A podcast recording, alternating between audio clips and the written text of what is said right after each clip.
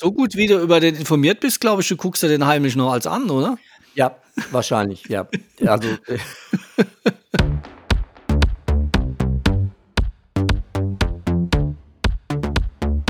Disco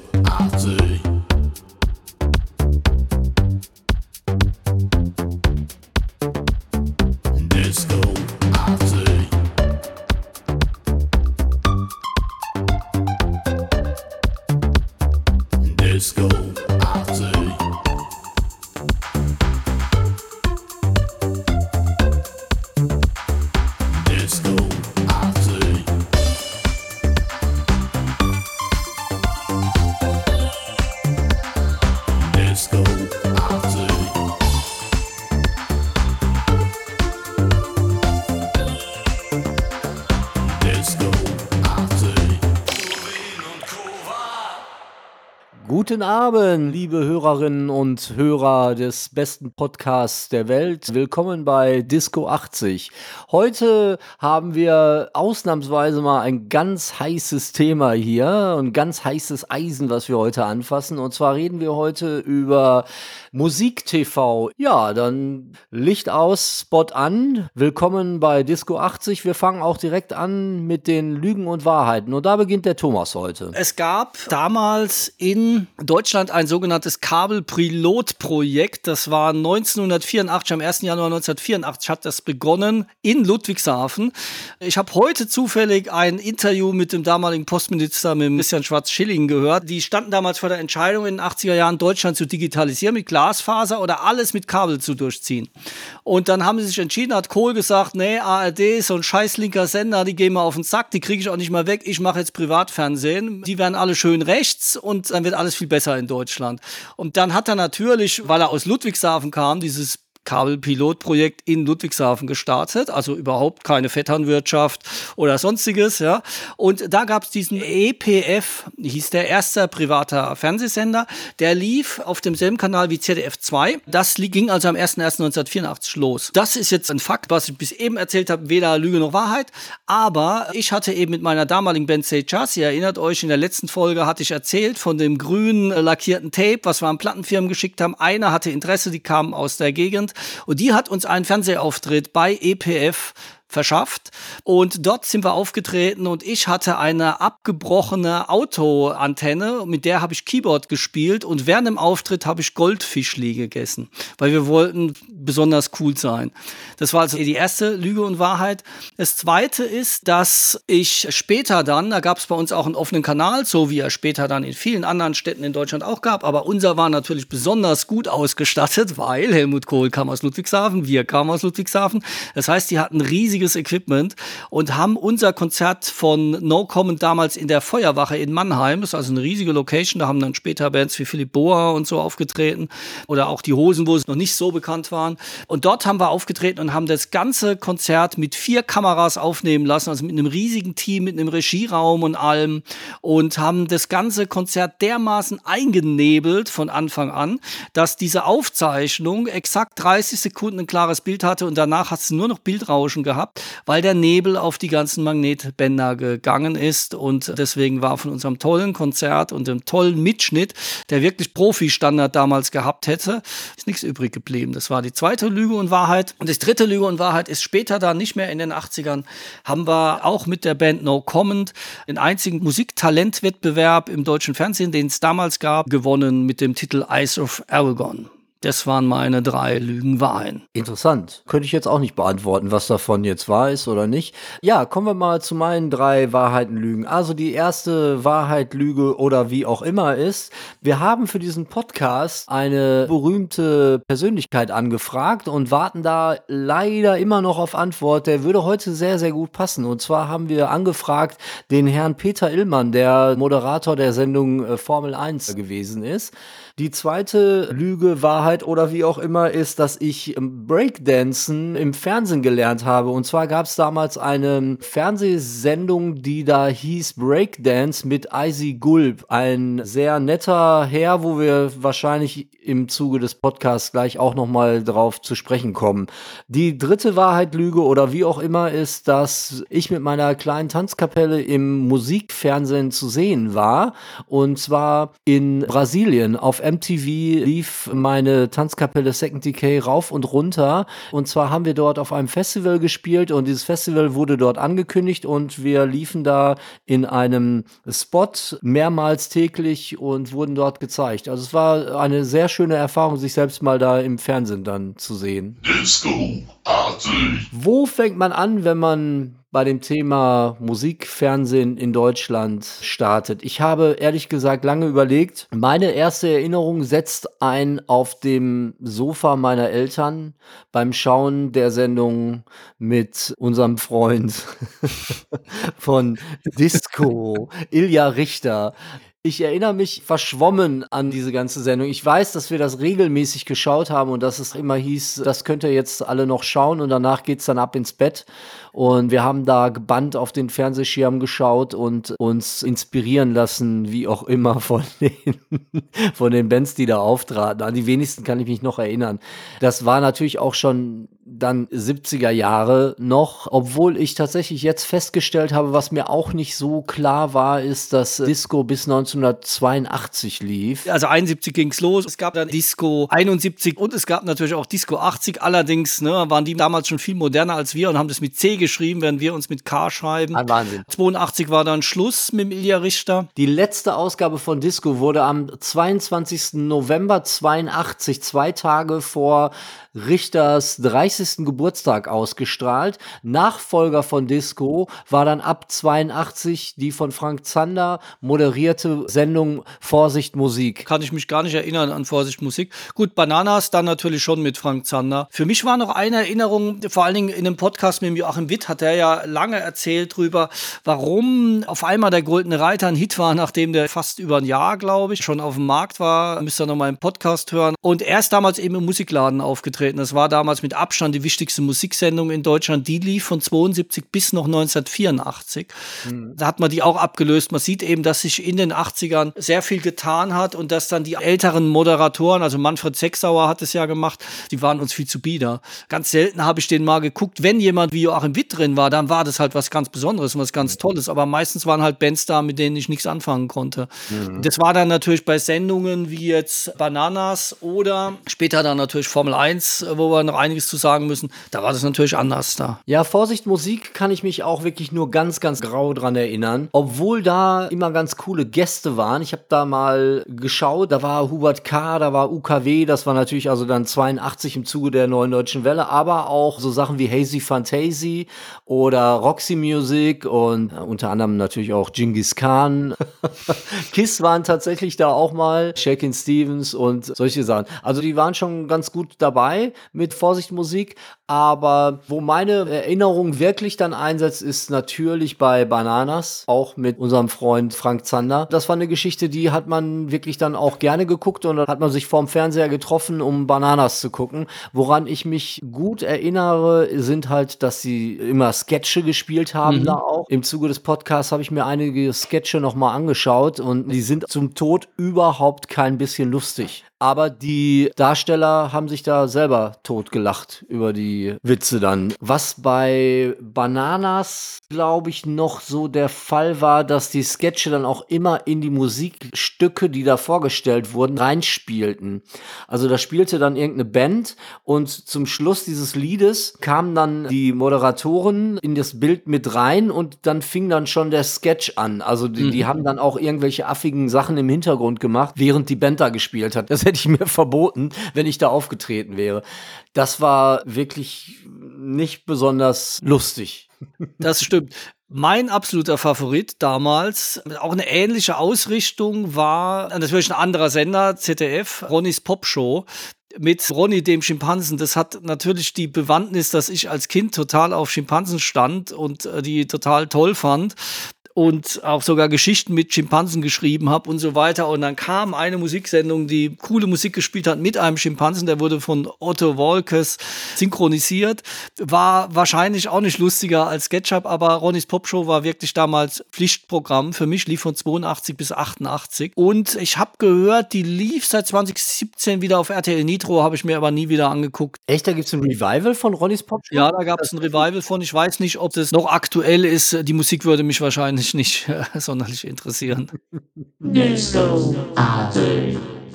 Alleine die Tatsache, dass es sowas im deutschen Fernsehen gab, das kann man sich ja heute gar nicht mehr vorstellen, weil es gibt keinen Platz mehr, an dem Musik im öffentlich-rechtlichen Fernsehen stattfindet. Sei denn, wir reden von irgendwelchen Helene Fischer ja. oder äh, Florian Silbereisen. Und äh, das kann man sich nicht vorstellen, dass wirklich Musik einen Platz im Fernsehen hatte und dass die Leute sich vom Fernseher versammelt haben, um sich eine Musiksendung anzuschauen, weil schlussendlich, trotz der schlechten Witze, die da gespielt wurden, ging es eigentlich um Musik und es ging darum, neue ja. Musik irgendwie zu präsentieren und man hat irgendwie dann krampfhaft versucht, das in ein komisches Gewand zu packen, um wahrscheinlich dann noch ein bisschen anderes Publikum mitzunehmen. Aber heute wäre das, glaube ich, echt undenkbar, so eine Sendung im Fernsehen zu präsentieren, zu platzieren. Ja, damals hat das Fernsehen halt seinen Kultur- und Bildungsauftrag noch ernster genommen als heute. Da gab es auch noch Literatursendungen, da gab es auch Opern, die gezeigt worden sind und so weiter. Da werde ich mir jetzt nie angeguckt. Also die Opern jetzt, die Literatursendungen schon. Das findest du heute im Prinzip auch alles nicht mehr. Und eben gerade Musik war ein großer Bestandteil. Die jetzt nicht nur Popmusik, also ich habe auch noch eine schwarze Liste mit schlimmen Sendungen, die es in den 80ern gab, auf die ich später noch kommen werde. Das gab es da auch. Und das ist das Einzige, was übrig geblieben ist. Ja? Und die anderen Sachen ja. sind alle verschwunden. Ich weiß auch nicht, woran das liegt. Dass heute, ich glaube, auch so eine Sendung gar nicht mehr funktionieren würde. Wahrscheinlich dank des Internets und YouTube du viel mehr Kanäle hast, um Musik zu präsentieren und an die Leute zu bringen. Man braucht nicht mehr zwangsläufig das Fernsehen, um Sachen irgendwie bekannt zu machen. Ne? Damals war es wirklich so, also wenn du einen Auftritt hattest bei Formel 1 oder bei Bananas oder wie auch immer, dann war es klar, dass am nächsten Tag die Leute in die Schallplattenläden laufen ja äh, und, und eine Platte gekauft haben. Ich glaube, es war dann Formel 1, Boytronic habe ich damals gesehen, irgendwie, da dachte ich, das ist äh, voll abgefahren. Die haben Juda gemacht. Weiß ich, glaube ich, kannte das Lied vorher gar nicht. Ich habe das, glaube ich, da zum ersten Mal gesehen. Da habe ich gedacht, Wahnsinn, muss ich haben, kaufe ich. Ja. Aber worauf ich auf jeden Fall noch zu sprechen kommen möchte, ist Olivia Pascal, die zusammen mit Frank Zander damals Bananas moderiert hat. Also da waren noch diverse andere Leute, die ich jetzt persönlich nicht so wichtig fand, weil also ich war schon ein bisschen verliebt in Olivia Pascal. Ich fand sie sehr, sehr heiß, muss ich echt sagen. Hallo Olivia, wenn du das hörst, also du kannst mir gerne auch eine E-Mail schreiben. Ne? Äh, die E-Mail-Adresse gehen wir zum Schluss nochmal durch. Ich würde gerne wissen, was du heute machst. Wir würden dich auch gerne hier einladen. Ja, Sie war übrigens auch Bravo Girl des Jahres also irre. Wahnsinn. Mhm. Ja, nee, wollte wollt ich nur mal gesagt haben. Hast du dir die Bravo als gekauft? Die Bravo, wo sie Bravo Girl des Jahres war, ja. weiß ich nicht. Vielleicht habe ich die gekauft, aber ich habe damals regelmäßig Bravo gekauft, ja. Du nicht? Ja, ab und an, also nicht regelmäßig. Das kam darauf an, wer auf dem Cover war und über wer drin war. Also einen Starschnitt habe ich zum Beispiel nie zusammenbekommen. Aber schon einige Poster hingen bei mir damals in der Bude. Ernsthaft? Ich hatte den Kiss-Starschnitt, hatte ich komplett. Da war Gene Simmons und Paul Stanley und Gene Simmons mit seinem Axtbass. Also großes Kino. Dann würde ich sagen, müssen wir eigentlich zu der bekanntesten Sendung aus den 80ern kommen, die heute auch noch weitgehend mit den 80ern assoziiert werden. Äh, Formel 1. Ja. Lief von 1983 bis 1990, also auch relativ kurz. Und in meiner Erinnerung muss ich sagen, ich war dann etwas überrascht. Also der erste Moderator war Peter Illmann. Ich dachte immer, es wäre Ingolf Lück gewesen, aber der war erst der zweite. Peter Illmann hat von 83 bis 84, dann Ingolf Lück 85, Stefanie Tücking 86 bis 87, und dann Kai Böcking bis zum Schluss. Kai Böcking hatte ich nicht mehr so verfolgt. Also Ingolf Lück, das war so meine Zeit. Also die ersten und bis Ingolf Lück, den fand ich auch richtig gut. Das war aber auch die Zeit, wo ich sehr viel Musikfernsehen geguckt habe. Und ich fand ihn halt auch witzig. Klar, Peter Illmann hatte halt auch die coolen Bands, aber er war so ein bisschen stilistisch, hatte ich den Eindruck, hing er noch mehr in den 70ern. Kann das sein oder war ich da falsch? Ja, also ich fand Peter Illmann eigentlich den besten Moderator tatsächlich. Mhm. Und zwar deswegen, weil er total neutral war. Mhm. Also der, der war so ein bisschen äh, so eine Mischung aus leidenschaftslos, Buchhalterseele und sehr neutral. Auf jeden Fall. Im Gegensatz zu Ingolf Lück, der halt auch oft gesagt hat, wenn er irgendwas scheiße fand, was ihm wahrscheinlich dann aufgedrückt haben, was in der Sendung dann da so abgelaufen ist. Und Ingolf Lücks Humor ist nicht mein Humor. Ich finde ihn immer ein bisschen zu mit Faust in die Fresse. Und Stefanie Tücking fand ich auch doof, weil die kommt aus der Rockabteilung. Also für die mhm. ist elektronische Musik auch total scheiße. Ich habe die mehrmals in die 100 besten Hits der 80er und wie auch immer gesehen. Und sie war immer diejenige, die dann die schlimmen Gitarrenbands irgendwie vertreten hat. Da. Die war ja auch bei uns im Radio in Südwestrundfunk damals lange Radiomoderatorin gewesen bei SWF ja, das stimmt. Die war immer so auf der Rockschiene. Sie lebt äh, auch nicht mehr, ne? Diesmal kann ich es behaupten und weiß es auch, dass es stimmt. Ich glaube, sie lebt noch, oder? Nee, nee, nee. In dem Fall ist es definitiv, dass sie gestorben ist. Es ist nicht so lange her. Okay, das tut mir leid für Sie. Der letzte Moderator, Kai Böcking, weiß ich nicht, also das war auch nicht, das war nicht so mein Fall. Ich weiß auch nicht, mit wem der geschlafen hat, dass er irgendwie diese Sendung übernehmen konnte. Äh, tatsächlich hat er ja die meisten Sendungen gemacht, 120 ja. Stück. Die anderen haben irgendwie nicht annähernd so viele geschafft. Aber das war auch nicht mein Ding. Liegt aber auch wahrscheinlich daran, dass er 88 ja begonnen hat, das zu machen und dann, da waren auch nicht mehr so viele so spannende Sachen dann da. Irgendwie. Genau, ich glaube, das war sein Problem. Er hatte nicht mehr so die Musik, die uns interessiert hat, sag ich mhm. Mal. Bei Ingolf Lück muss ich aber sagen, der hat hinterher noch sehr, sehr viele andere Sachen gemacht. Also er hat auch viel Theater gespielt. Bang Boom Bang spielt er zum Beispiel mit, da fand ich ziemlich mhm. gut. Später hat er die Wochenshow gemacht. Ja, okay, kann man sich drüber streiten, ob das jetzt lustig war oder nicht. Also heute wird das wahrscheinlich selber auch nicht mehr lustig finden, was er damals gemacht hat. Das denke ich auch, ja. Naja, wie es halt im Fernsehen ist. Ne? Die haben ihn halt auf eine Rolle gedrängt, die er dann halt hatte einnehmen müssen. Aber ja, ich habe da eigentlich immer ganz positiv dran gedacht. Was mich auch total überrascht hat, ich dachte immer, was natürlich ein totaler Blödsinn ist, aber so ist die Erinnerung, dass immer schon das Formel 1-Lied The Race von Yellow gewesen wäre. Aber das Stück ist ja erst von 1988. Das hätte ich dir aber sagen können. Das Lied ist von Johnson Crew. Und das ist richtig cool. Das werdet ihr auf jeden Fall in der Tracklist finden, auch äh, später bei uns. Das Lied war eigentlich das Coolste der ganzen Sendung, fand ich. Echt. Weil, also ich mochte auch Johnson Crew. Ich, also ich kenne nur das eine Album. Ich weiß gar nicht, ob es ein zweites Album gibt, aber da sind coole Sachen drauf. Das musst du dir, das musst du dir wirklich mal anhören. Ja, ich kenne es dann mit Sicherheit Sicherheit wieder, ich weiß noch damals, dass ich Yellow eigentlich immer gut fand, noch immer noch gut finde, aber The Race hat mir überhaupt nicht gefallen. Und das war dann wahrscheinlich so, das habe ich dann vermischt, dass ich halt Formel 1 dann immer mit The Race in Verbindung gebracht habe, mit dem Song, obwohl es ja erst 88 war. Also es war dann quasi bei Kai Böcking. Stefanie Tücking da war, da hat Harold Faltermeier ein Stück gemacht, das hieß Formula One. Kann ich mich nicht mehr dran erinnern, werden wir aber auch in die Playlist bringen. Das erste Titellied war We Got the Beat von den Go-Go's. Ja, das muss man auch nicht wirklich. Aber wenn du das hörst, wirst du das auch erkennen. Auf jeden Fall. Aber Formel 1 zeichnete sich halt auch durch unwahrscheinlich schlechte Grafiken aus. Das ist natürlich auch ein bisschen der Zeit geschuldet, ne? Aber ich glaube, der WDR hat da jetzt auch nicht irgendwie so viel Kohle rausgetan, dass die da großartig Videoanimationen machen konnten. Dann unwahrscheinlich schlechte Bühnendekos, ne? Die haben da wirklich alles, was bei ARD irgendwie liegen geblieben ist, haben die dann wahrscheinlich irgendwie in das WDR-Studio dann ja. da gekarrt und haben gedacht, okay, das könnt ihr doch noch mal als Deko benutzen. Also das war teilweise, würde ich das Wort erbärmlich benutzen wollen. Aber irgendwie hatte das Charme. Die hatten ja dann auch immer so Kategorien. Kategorien sind ja immer ganz, ganz wichtig. Mhm. Ne? Also die Top 5 aus Amerika Stimmt. oder dann Top 5 aus Großbritannien und so. Und da waren ja dann immer ganz wilde Kategorien und dann Newcomer und so Geschichten. Und man konnte da auch die eine oder andere Band entdecken. Das stimmt, ja. Die Charts hatten sie immer gebracht, das ist richtig. Was Videoeffekte angeht, ich kann mich an eine Sache noch recht recht gut erinnern. Ingolf Lücke hat angesagt, Love Will Tear Us Apart von Paul Young, das Cover. Und als er das gesagt hat, ist sein Gesicht in zwei Teile aufgeteilt worden. Das war so der Stand von Videoeffekt, den man machen konnte. Ne? Also. Millionen von jungen Menschen, die heute bei Pixar arbeiten, fragen sich bis heute, wie die das gemacht ja, haben. Genau. Das war ganz große Technik damals. Aber gut, wir sind ja mit nach sowas groß geworden, mit diesem komischen gelben Ding da. Mit diesem Wurm. mit diesem Wurm. Das war für uns ja schon die Hightech, ja. Also mit uns ja, konnte man sowas machen damals, ne? Wir waren da völlig unbedarft. Da war Thomas Gottschalk noch ein junger, aufstrebender Moderator und das Verrückteste, was das öffentlich-rechtliche Fernsehen zu bieten hatte. Ja. Das ist heute noch so. Im Prinzip hat sich das nicht geändert. Also, die haben ja dann immer eher einen Gang noch zurückgeschaltet. Ne? Also, komm, lass uns ruhig über Wetten das sprechen, weil da gab es ja auch diverse Musik-Highlights. Ne? Take Z und so haben dann da irgendwie ihre neue Platte präsentiert und so. Aber es war halt keine ausschließliche Musiksendung. Es war halt eine Familiensendung, die dann gespickt wurde mit Pralinen, die zum Teil schon ziemlich verschimmelt waren.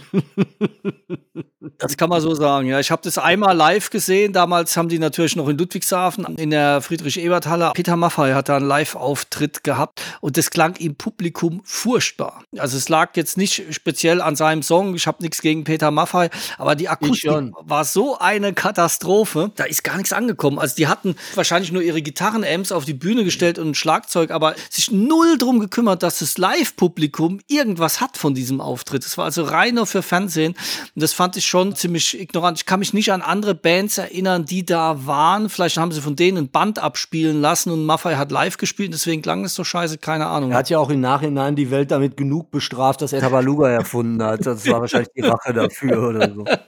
Das, das Beste wirklich an dieser Live-Aufzeichnung von Wetten Das war äh, von der Saalwette mal abgesehen, der Einheizer, äh, der das damals gemacht hat, der war um Längen lustiger als alles, was danach kam, ne? der, der, der uns in Stimmung gebracht hat quasi als Publikum.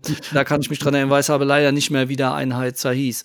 Frank Elstner? Der, der, es gab bei Formel 1 übrigens auch einen Kinofilm. Hast du den gesehen? Ich habe den nicht gesehen, glaube ich. Ich glaube, dass ich ihn im Kino gesehen habe. Ich weiß aber von der Handlung überhaupt nichts mehr. Ich weiß auch, dass diverse Moderatoren und bekannte deutsche Schauspieler da mitgewirkt haben in dem Formel 1 Film, aber ich habe das, glaube ich, verdrängt und ich glaube, das ist auch nicht schlimm. Glaube ich auch, das war Sissy Kelling, Frank Meyer Brockmann und Ingolf Lück, der hat sich selbst gespielt. Ingolf Lück hat sich selbst gespielt, ja. Es geht um eine junge junge Automechanikerin, die Popsängerin werden will. Tina. Ah. Das sind Probleme, die uns heute noch beschäftigen. Ja. ja, allerdings, ja. Gut, wenn man sich deutsche Filme aus den 80ern anguckt, also im speziellen Komödien. Und es gab natürlich diverse Auftritte von irgendwelchen Stars auch. Die Spider-Murphy-Gang hat, glaube ich, auch mhm. mitgespielt. Das wurde dann natürlich auch schön vertont. Irgendwie, da war Falco, Lima, Katharina and the Waves und so. Die haben halt alles, was zu der Zeit dann so in war, war natürlich auch als Soundtrack dann in dem Film zu hören. Aber man muss den nicht unbedingt gesehen haben. Aber so gut wie du über den informiert informiert bist, glaube ich, du guckst dir den heimlich noch als an, oder? Ja, wahrscheinlich, ja. Also. Aber was wir komplett vergessen haben, weil wir ja gerade schon über Bananas gesprochen haben, ist ja praktisch der legitime Vorläufer von Bananas, war ja die Plattenküche. Ja. Die Plattenküche war im Prinzip auch das gleiche Konzept. Komische Dekorationen, es wurden Sketche vorgeführt, aber tatsächlich ist es so, dass das noch nicht mit Olivia Pascal passierte, sondern Frank Zander hat das zusammen mit Helga Feddersen damals moderiert. Mhm. Ich bin großer Helga Feddersen-Fan. Habe ich jetzt so im Nachhinein festgestellt. Mhm. Also ich finde, da ist uns wirklich äh, was verloren gegangen, als Helga Feddersen das Zeitliche gesegnet hat. Ich fand die überaus lustig und es ist auch wirklich eine ganz tolle Person, die ja aufgrund einer Gesichtslähmung halt auch einen entsprechenden Mimik hatte. Und ich finde es war eine ganz, ganz tolle Frau und die war auch wirklich extrem lustig. Die hat ja hinterher auch mit Didi Hallervon dann irgendwie die Wanne ist voll genau. äh, gemacht und so. Und das war, er sagt, die, die waren so schrecklich. Was ganz witzig ist, ist, dass sie die einzige war damals, als sie diese Plattenküche gemacht haben. Mhm. Das war die einzige, die wirklich eine Schauspielkarriere ja vorher mhm. hatte. Sie kommt wirklich vom Theater und äh, die hat dann allen Leuten immer hinterher gesagt, okay, das war gut oder das war nicht gut, aber die war die einzige, die irgendwas mhm. konnte in dieser Sendung. Auch Frank Zander ist jemand, irgendwie finde ich, der total unterbewertet ist. Also ich finde, mhm. der hat auch große musikalische Sachen abgeliefert, mhm. wie Hier kommt Kurt oder der Ururenkel von Frankenstein und so. Das sind wirklich für mich Meilensteine in der deutschen Musikgeschichte, die aber irgendwie jetzt so großartig niemandem aufgefallen sind. Aber es ist ein toller Typ und der hat ja auch wirklich über Jahrzehnte seine Daseinsberechtigung gehabt. Der macht übrigens jedes Jahr, ich glaube, es ist in Köln, bin mir aber nicht sicher, mh, zu Weihnachten immer eine riesen Veranstaltung für Obdachlose. Habe ich auch von mitbekommen, ja. Wo halt alle Obdachlose dann irgendwie dann Weihnachtsessen bekommen und das ist echt ein cooler Typ, finde ich. Ja. Ich mag den und ich finde, dass er wirklich total unterbewertet ist eigentlich, weil er, er kommt ja immer nur so als Klamaukmacher, ja, ja. ne? was ja auch irgendwie so das Schicksal von Didi Hallervon immer war, aber der kann viel, viel mehr. Der hat ja teilweise auch im Tatort und so mitgespielt, also er ist auch ein wirklich guter Schauspieler, finde ich. Ich glaube, die wurden halt im deutschen Fernsehen immer auf Klamauk reduziert, das war auch ihr mhm. Problem. Äh, ja. Wobei speziell die Wanne ist voll war ja ein Riesenhit gewesen und das Original fand ich furchtbar. Insofern haben sie eine richtig coole Coverversion davon äh, abgeliefert. Die haben das quasi lautmalerisch übernommen. Zum Peter Illmann wollte ich noch was sagen. Der hat dann später noch einen Peter Illmann-Treff gemacht im ZDF der fand dann in Großraumdiskos statt. Da kann ich mich auch noch dran erinnern. Das war eigentlich ganz gut. Ne? Da waren Live-Auftritte, teilweise waren da auch bekanntere Bands noch. Hast du da noch Erinnerungen dran? Das war schon eine ziemliche Nummer, ne? Wie hieß denn diese Show in der Westfalenhalle? War das die Peter Illmann Show oder so? Wo dann auch ganz, ganz viele Leute live aufgetreten sind. Unter anderem auch Frankie Goes to Hollywood und so. Der Rockpalast war es ja nicht, was du gemeint hast. Mm -mm, der war ja auch immer in, in großen Sachen. Insofern, ich glaube, das ist ja gewesen, ja. Peter Illmann war auf jeden Fall lange Zeit noch unterwegs mit dieser Musikgeschichte und hat äh, Events auch, macht er glaube ich auch heute noch. Ich weiß, dass er mit Kinderlachen, das ist so eine Charity-Organisation, dass er da auch moderiert zum Teil, diese Kinderlachen-Gala und so. Also der ist auf jeden Fall auch noch aktiv. Disco Party. Cool. Übrigens habe ich gesehen, dass auch im DDR-Fernsehen eine Sendung lief ab 1983, die hieß Stop Rock und da liefen Videos einheimischer Interpreten. Also die haben sich auch beteiligt und konnten da nicht dran vorbeigehen an der Musikvideogeschichte und an den Musiksendungen. Hast du das mal gesehen? Nee, habe ich leider nicht gesehen. Oh, da muss ich mal schauen. Muss man sich mal anschauen, ja. Woran ich mich noch gut erinnern kann und was ich auf jeden Fall nicht unerwähnt lassen möchte, ich hatte es, glaube ich, bei den Wahrheiten und Lügen ja gerade auch schon angerissen, ist diese äh, Sendung, die hatte einen anderen Titel, also es hieß Breakdance mit Icy Gulp, aber ich glaube irgendwie Fit und Dings hieß das. Ich, da müsste ich jetzt gleich mal schauen, auf jeden Fall war da ein junger Mann ein junger Mann aus Bayern. Der wollte jetzt den jungen Leuten zu Hause zeigen, wie man Breakdance macht. Und ich habe zu dieser Zeit schon Breakdance gemacht und unsere Vorbilder waren dann halt immer mehr so die amerikanischen Sachen wie jetzt äh, Rocksteady Crew oder so. Und dann schaute man sich das an und das war an Peinlichkeit nicht zu überbieten. Mhm. Also der konnte überhaupt gar kein Breakdance. Ich weiß nicht, der hat glaube ich in irgendeinem Viertelstundenkurs irgendwie dann mal Breakdance gemacht. Und wir haben echt vom Fernseher gelegen und uns bepinkelt vor Lachen. Das war unsäglich. Das war so uncool. Uncooler ging's gar nicht. Also wenn man Icy Gulp gut fand, dann warst du wirklich, also so draußen konntest du gleich nach Hause gehen. Also ich kann mich da nur an Skigymnastik erinnern, die damals auch im deutschen mhm. Fernsehen mhm. lief. Eine unvorstellbare Sendung und die, die ganze Zeit nur rumgehoppelt haben. So. Mhm. Und wahrscheinlich war die Sendung auch nicht so erfolgreich. Es äh, wurde relativ schnell dann auch wieder eingestellt.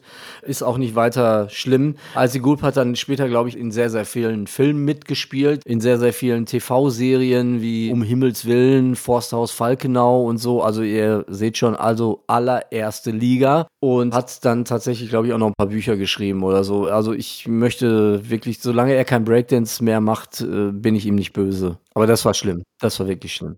Dann kommen wir mal zu einem Highlight. Und zwar kann man sich die 80er und Musikfernsehen eigentlich gar nicht vorstellen, ohne den, den jeder immer zitiert, nämlich ohne MTV. Da war es so, dadurch, dass wir ja, wie schon mehrfach erwähnt, jetzt Kabelpilotprojekt waren, konnte man bei uns relativ früh schon MTV empfangen. MTV hatte angefangen am 1. August 1981 in den USA und am 1. August 87 gab es dann MTV Europe. Und ab da haben die dann auch bei uns angefangen, das mhm. Programm zu machen. Später dann ab 97 MTV Deutschland, aber das hat dann keine Sau mehr geguckt. Es gab ja dann einen Relaunch und dann haben sie Pay-TV draus gemacht und alles verloren. Also dieser Sender ist sowas von an die Wand gefahren worden, obwohl er damals eine unglaubliche Bedeutung hatte. Also ich kann mich erinnern, das war zwar schon in den 90ern, aber zum Beispiel Ray Cokes MTV Most Wanted und so, das waren Pflichtsendungen, die man sich anschauen musste. Das war dann auch schon ein anderer Humor als den, den wir aus dem deutschen Fernsehen gewöhnt waren. Und das Interessante fand ich aber, dass MTV sehr lange hat drum kämpfen müssen, speziell in Deutschland überhaupt zugelassen zu werden als Fernsehsender, weil die deutsche Musikindustrie sich massiv gegen gewehrt hat. Die hat gesagt, da wird ja alles nur noch von Amerika und Großbritannien, wenn wir überflutet und haben kein eigenes Programm mehr. Und erst als sie den Chef vom Metal Hammer reingeholt haben, dann haben die es geschafft, überhaupt eine deutsche Sendelizenz zu bekommen. Deswegen sind die bei uns relativ spät gestartet, obwohl die ja auch schon 84 hätten starten können. Aber das war so eine Art Protektionismus, der eigentlich zu nichts geführt hat. Ja. Später dann hat Dieter Gorni Viva aufgemacht. Das war dann eben, da ging MTV kaputt. Und dann hat Viva wirklich diese Rolle eingenommen. Das war ja dann ein deutscher Sender, der eben auch vor allen Dingen deutsche Titel, deutsche Bands äh, gefördert hat. Also da haben sie es dann eben richtig gemacht. Warum sie es damals nicht hinbekommen haben, wenn sie so Angst vor MTV hatten, weiß ich auch nicht. Hätten sie ja die Möglichkeit gehabt. Ne? Mhm. Ich fand Viva absolut schrecklich. Also das war unerträglich. Ich glaube, die sind 93 oder so sind die, glaube ich, in Deutschland auf Sendung gegangen. Das war dann aber auch schon so die Zeit, als ich mich dann wirklich komplett von der kommerziellen Musik so verabschiedet habe. Also wo für mich irgendwie die Charts-Sachen nicht relevant waren. Aber immerhin hat Viva ja doch einige Leute wie Stefan Raab oder Heike Makatsch dann in das seriöse Fernsehen später überführen können. Aber ich fand Viva immer ganz furchtbar. Ja, das lag natürlich an der Art der Musik. Ich fand auch die Moderatoren, konnte ich auch nicht so viel mit anfangen. Eigentlich der Sender, den ich am meisten geguckt habe, noch mehr als MTV. Zuerst hieß es Music Box. Der Sender, der lief auch schon ab 1984. Da waren zum Beispiel äh, Moderatoren Fred Kogel, der ja später ein berühmter Medienmanager geworden ist, Werner Schulze-Erdl und äh, dann ab 1988 war das Tele 5. Und ich erinnere mich eben, Offbeat, die Sendung, die habe ich immer geguckt und ich erinnere mich an ein Interview äh, von Philipp Boa mit Sandra Maischberger. Die war damals Moderatorin bei Tele5, hat auch News gemacht und so. Also die Frau hatte damals zumindest einen sehr, sehr guten Musikgeschmack. Das äh, war immer toll, diese Sendung zu gucken. Ja, Front 2 for 2 hast du da gesehen und so weiter. Es war wirklich eine Sendung, die die Indie-Szene befördert hat. Auch Pink Turns Blue habe ich dort zum ersten Mal gesehen und so weiter. Also das war wirklich Pflichtprogramm. Ist für mich jetzt so persönlich die Sendung im deutschen Fernsehen gewesen, Offbeat, die mich am meisten geprägt geprägt hat, wo ich am meisten Bands von mitgenommen habe. Lief dann leider ja auch nicht so lange, äh, weil Tele 5 ja auch nicht mehr gut ging. Ich musste mir die Sendung immer auf VHS angucken. Ich hatte einen Bekannten, der Kabelfernsehen hatte. Ja. Der hat das dann aufgenommen und ich konnte mir das dann später angucken und ich dachte, das kann doch nicht wahr sein, dass sowas im Fernsehen läuft. Also irre. Also es war wirklich interessant und das war wenigstens dann auch etwas, da waren wir mal in Ludwigshafen, wir waren ja totale Provinz, aber weil wir halt Kabel hatten, waren wir auf einmal voll drin. Wir kannten alle, ja. Und wenn dann bei uns Philipp Boa gespielt hat, dann hat er halt auch in den großen Hallen gespielt, ne? Und ich glaube, der hat es gemerkt, wo gibt's Kabel und wo nicht, ja, im Land, wo er auftreten konnte, ne? Das, äh, ist ja schon irre, dass unser Altkanzler das vorangetrieben hat und äh, somit subversiven Menschen und Personen Zugang zum deutschen Fernsehen verschafft hat. Also das ist ja an sich eigentlich schon wieder eine Geschichte, die schildbürgermäßig irgendwie man sich nicht besser ausdenken könnte, ne? Ja gut, andererseits hat er natürlich auch so Sachen wie Sat 1 geschaffen. Der ist ja früher PKS, ist auch in Ludwigshafen gestartet worden. Der Sender RTL sind auch direkt an den Start gegangen. Also er hat nicht nur Kultur, sondern eben auch, also ja, positive Worte über Sat 1 zu finden, fällt mir schon sehr, sehr schwer. Laufen auf Sat 1 nicht irgendwie die sexy Sportclips? Nee, ja, nee, die laufen auf Dings. Also das finde ich eine sehr, sehr gute Sendung, muss ich ehrlich sagen. Also die auch, sag ich mal, intellektuelle Tiefe hat. Ja, also ich habe ja seit 1995 keinen Fernseher mehr mehr. Insofern war ich dann auch raus aus der Nummer. Let's go. Das Einzige, was ich noch habe, ist noch meine Blacklist der schlimmen Musiksendungen, die es da gibt. Bei einer war ich mir gar nicht so sicher, ob die so schlimm war, weil eigentlich war sie auch schon wieder cool. Das war die ZDF-Hitparade, weil die hat natürlich gerade für die Neue Deutsche Welle extrem viel gemacht, weil die durften da alle auftreten. Und der Dieter Thomas Heck war eigentlich auch da ganz cool. Der hat die nicht irgendwie respektlos behandelt. Also ich habe einen Auftritt von Trio gesehen, wo man gemerkt hat, der findet die eigentlich ganz gut. Insofern insofern muss ich sagen, die ZDF-Hitparade nehme ich da mal aus. Aber dann gab es natürlich Sachen wie der Eurovision Song Contest, den heute alle total geil finden. Also wenn du damals gesagt hättest, ich habe den Eurovision Song Contest geguckt, das war noch schlimmer als diese Breakdance-Geschichte. Ich fand es sowas von peinlich. Klar, 1982 hat Nicole gewonnen mit ein bisschen Frieden. Da war ich noch zu jung, da fand ich das noch ganz okay. Aber später dann, in den 80ern, da hätte sie die Sendung nicht gucken dürfen. Also das wäre, die hätten nicht ausgebürgert. Ja. Definitiv. Und man hätte sich auch gar nicht getraut, das jemand zu erzählen. Nee, also äh, ich habe die dann logischerweise auch nicht mehr geguckt. Also ich weiß, nach ein bisschen Frieden, das hatte ich noch gesehen mit meinen Eltern zusammen. Die haben es halt geschaut. Und damals gab es ja auch nur einen Fernseher. Da hast du entweder das gucken können oder ins Bett gehen. Da hat man dann halt das geschaut. Ja, ja also das fand ich damals wirklich furchtbar. Aber jetzt wird es immer schlimmer. Melodien für Millionen, auch Dieter Thomas Heck, also ganz furchtbare Geschichte. Wahrscheinlich wollte er dann weg von dem, was er in der Hitparade gemacht hat. Also da lief nur noch Schlager und Operette und dann 81 gestattet Musikantenstadel. Also das sind so diese Teufelssachen, die immer noch laufen in ähnlicher Form, mhm. ja. Da wird auch mit dem Teufel gehandelt. Ja, auch. also das, das, sind auch alles keine Menschen. Ja, also ich bin, ich bin, bis heute der festen Überzeugung, dass Florian Silbereisen kein Mensch ist.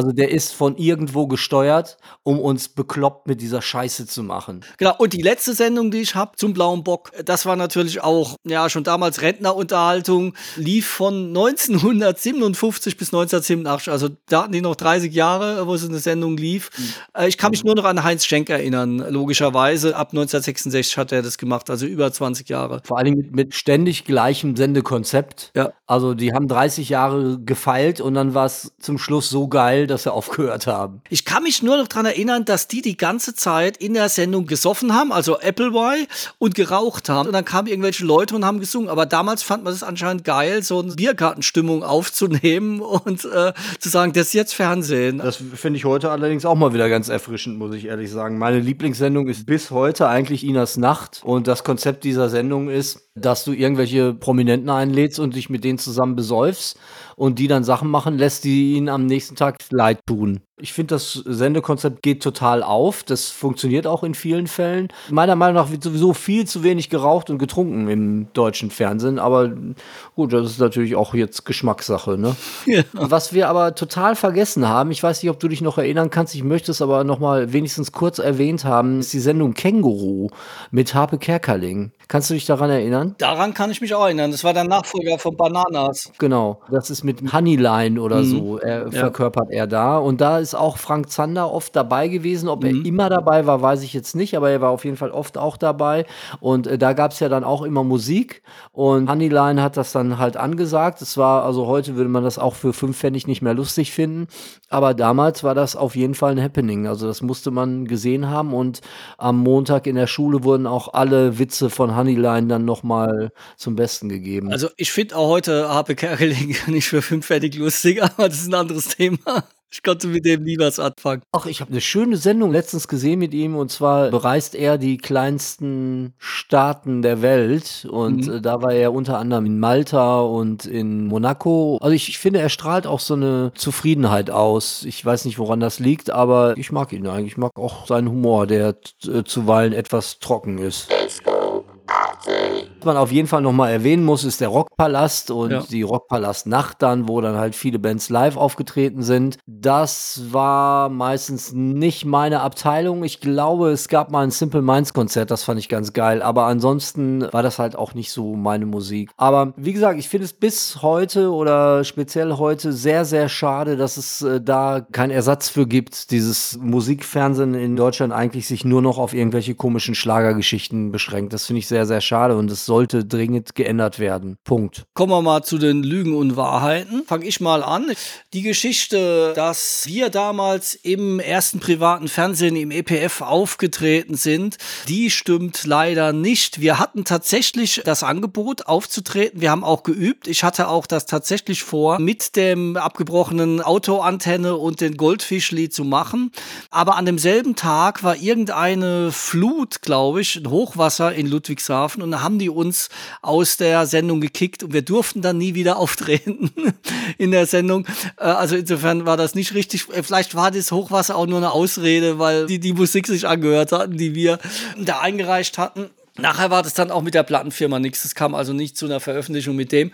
Demnach stimmt es, das Konzert mit der Feuerwache, das war wirklich so. Ich kann mich noch erinnern, dass wir da auf die Bühne kamen und es so eingenebelt war, dass ich irgendwann nur einen riesen Schlag gehört habe. Und da lag der René, unseren Keyboarder, der ist hingefallen in diesem rutschigen Nebel und ist einfach so ein Stufenprotest runtergeknallt. So ging das Konzert los. Leider eben konnten wir nichts anfangen mit den Aufnahmen. Und es stimmt auch, dass wir damals nach der Wende im MDR Top 6 gewonnen haben. War ganz schön, dass wir da mitgemacht haben. Im Osten lief damals ja die Art von Musik, war damals sehr populär und äh, hat uns dann auch geholfen bei dem einen oder anderen Konzert. Ja, kommst du dran? Meine erste Wahrheit Lüge war, dass wir tatsächlich eine Einladung an Peter Illmann ausgesprochen haben, in diesem Podcast mal Gast zu werden. Das stimmt tatsächlich. Und zwar die Anfrage läuft noch und wenn wir ganz, ganz viel Glück haben, ich würde gerne mal mit dem Herrn Illmann sprechen und glaube, das wäre auch sehr, sehr lustig, weil ich glaube, dass er sehr viele lustige Anekdoten hier beitragen könnte. Das glaube ich auch, ja. Die zweite Wahrheit oder Lüge ist die Geschichte mit MTV gewesen. Tatsächlich war es so, dass wir auf einer kleinen Tour in Brasilien waren und auf MTV ständig so ein Werbespot für ein Festival lief und nach dem Auftritt lief dann auch ein Live-Flip von uns und wir liefen da täglich stündlich auf MTV. Hat uns aber auch nichts gebracht. Aber dazu wollte ich kurz noch was sagen, weil den Kontakt zu dem Brasilianer, der euch da eingeladen hat, den hatte ich vermittelt, weil der hatte mich nämlich über mein Tape-Label damals angeschrieben und wollte eigentlich nur kommen in Brasilien haben. Dann habe ich das unserer damaligen Plattenfirma gesagt und der hat gedacht, nee, die Jungs von No Come sind ja total langweilig und scheiße, mit denen gehe ich nicht nach Brasilien. Gehe ich schon mal lieber mit dem Christian und mit dem Andi. Und so seid ihr da nach Sao Paulo gekommen. Das wusste ich gar nicht. Du kanntest den vorher schon? Ja, ja, ich kannte Enrico Peñas, hieß der, glaube ich. Wenn ich mich recht erinnere. Irre. Ja, ja siehst du. Dann schulde ich dir auf jeden Fall noch eine Brasilienreise, würde ich mal sagen. genau. Folge dessen ist die einzige Lüge, die ich heute verbreitet habe, die Geschichte mit Icy Gulp. Also das ging gar nicht. Wenn man irgendwas auf sich hielt und Breakdance machte, dann konnte man Icy Gulp nicht gut finden und das war auch wirklich erbärmlich. Also die Darbietung, die da, das, ich weiß nicht, wie es dazu kam, dass irgendjemand bei der ARD oder wo auch immer das gesendet wurde, ich meine, es war ARD, die Idee gekommen ist, sowas zu machen. Also es ist mir bis heute ein Rätsel. Ja, dann sind wir eigentlich auch jetzt schon wieder am Ende mit unserer zweiwöchentlichen Klugscheißerei zum Thema Musik TV in Deutschland. Was es noch zu sagen gibt, ist, ich glaube, wir hatten es noch gar nicht erwähnt, dass es ein neues Purwin und Kova Album gibt und wir jetzt mittlerweile in der Lage sein werden, CDs dazu zu versenden. Das heißt, das Material ist angekommen. Ihr könnt bestellen. Unser Album 2 plus 3 plus 4 mal 12 12 Inch. Vorneweg kommt noch eine 5, aber ich kann den Titel immer noch nicht. Wir sind also auch Opfer der ganzen Lieferverzögerung gewesen. Die haben also selbst vor uns nicht Halt gemacht, für uns kleinen Jungs. Das Tolle ist, wir haben die bestellt und es ist eine Doppel-CD, also zwei CDs. Eine ist zu mir in die Schweiz geschickt worden, die andere zum Christian. Ich habe jetzt also die B-Seite, er hat die A-Seite. Die müssen wir jetzt nur noch austauschen. Aber bis ihr den Podcast hört, dürfte uns das gelungen sein. Ihr könnt die dann also entsprechend beim Christian bestellen ein formloses E-Mail an die Adresse. Oh, ich kann deine E-Mail-Adresse nie auswendig, Christian, musst du sagen. Ja, die ist ganz einfach. Und zwar christian at purwin und kova ausgeschrieben.com und da schickt er einfach eure Wünsche, eure CD-Wünsche, Bestellwünsche und alles weitere wird sich dann finden.